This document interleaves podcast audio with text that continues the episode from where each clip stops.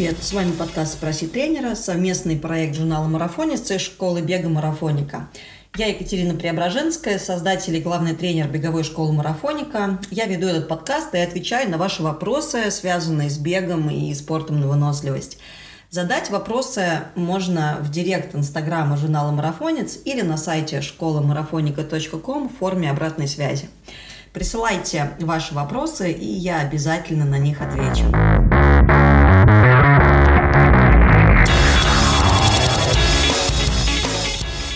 Третий выпуск, и сегодня следующий вопрос. Что важнее, пульс или темп? На что ориентироваться? Этот вопрос задала нам Ксения Ганж. При подготовке на самом деле можно брать оба показателя за ориентир – и часто можно найти э, в интернете тренировочные планы с конкретно прописанным темпом. То есть тем темпом, на, который вам, на котором вам рекомендуют делать те или иные тренировки.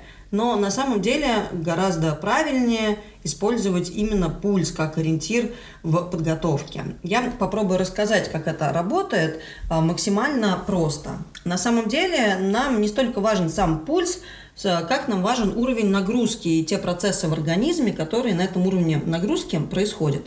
В прошлом выпуске я уже затрагивала э, вопрос того, что такое аэробная и анаэробная зона, упоминала такие термины, как аэробный и анаэробный порог. Так вот, э, в грамотно выстроенном тренировочном плане каждая тренировка выполняет э, ту или иную конкретную задачу. Ну, к примеру, а, спокойные тренировки в аэробной зоне имеют восстановительный эффект, а также прокачивают выносливость, развивают длинные мышечные волокна, провоцируют рост митохондрий, а, в то время как быстрые спринты полностью, например, в анаэробной зоне а, развивают МПК, максимальное потребление кислорода или ну, тот самый пресловутый VO2 max. А, также бывают длинные интервалы на грани этих зон, вот на самом этом анаэробном пороге, которые будут улучшать скоростную выносливость. Но а, дело вот в чем. А, как же нам понять, в какой зоне мы сейчас тренируемся? И вот как раз для того, чтобы это можно было отслеживать, а, нам и нужны показатели нашего пульса. Дело в том, что пульс – это самый доступный и самый простой способ а, вообще измерить э, уровень нагрузки на организм. Можно, конечно, купить э, датчик мощности бега, но, во-первых, эта штука не дешевая, а во-вторых, для того, чтобы корректно считывать его показатели и вообще разбираться в его показателях, нужно обязательно сначала пройти э, также специальное тестирование и э, там, узнать, э, на какой мощности бега тренироваться. Иначе для нас тоже будет Филькина грамота. А, так вот, а, пульс на самом деле весьма показателен. Он растет по мере увеличения усилия. И если пройти тест на тредмиле с газоанализатором, ну, естественно, с пульсометром, а, можно узнать э, так называемые пульсовые пороги, э, то есть пульс на аэробном и на аэробном пороге. И впоследствии в тренировках можно уже ориентироваться на эти конкретные цифры.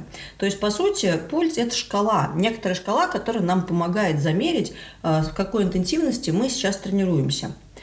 А, но вот что очень важно понимать. Когда мы тренируемся по пульсу, не надо за основу брать некие э, там, посчитанные а, по какой-то общей формуле пульсовые зоны. А, и еще хуже, не нужно брать какие-то общепринятые цифры, потому что ну, часто там говорят, тренируйтесь на пульсе 140, делайте более скоростные тренировки на пульсе 160. Ну, в общем-то, это то же самое, что средняя температура по больнице. У кого-то аэробный порог может быть 140, у кого-то он будет 150. Про анаэробный порог я вообще молчу. Там цифры могут вообще колебаться там, от 155 и чуть ли не до 190. Да и то я сейчас говорю просто некие широкие коридоры, а на самом деле они могут быть а, совершенно иными.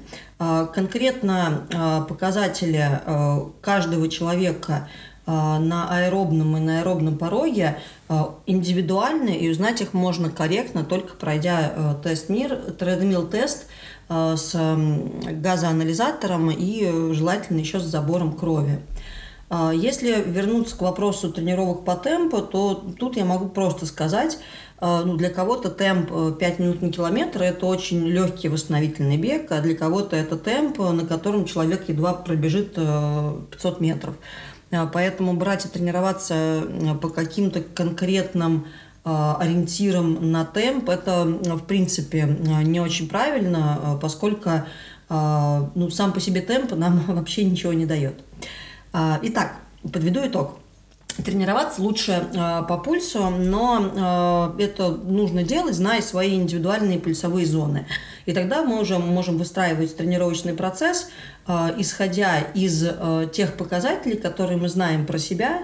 Э, и, конечно же, важно использовать э, эти показатели правильно. То есть мы должны знать, э, на что направлена конкретная тренировка и в какой пульсовой зоне нам нужно тренироваться. Присылайте ваши вопросы в директ инстаграма журнала «Марафонец» или на сайте marafonica.com через форму обратной связи. Хороших вам тренировок и услышимся через неделю.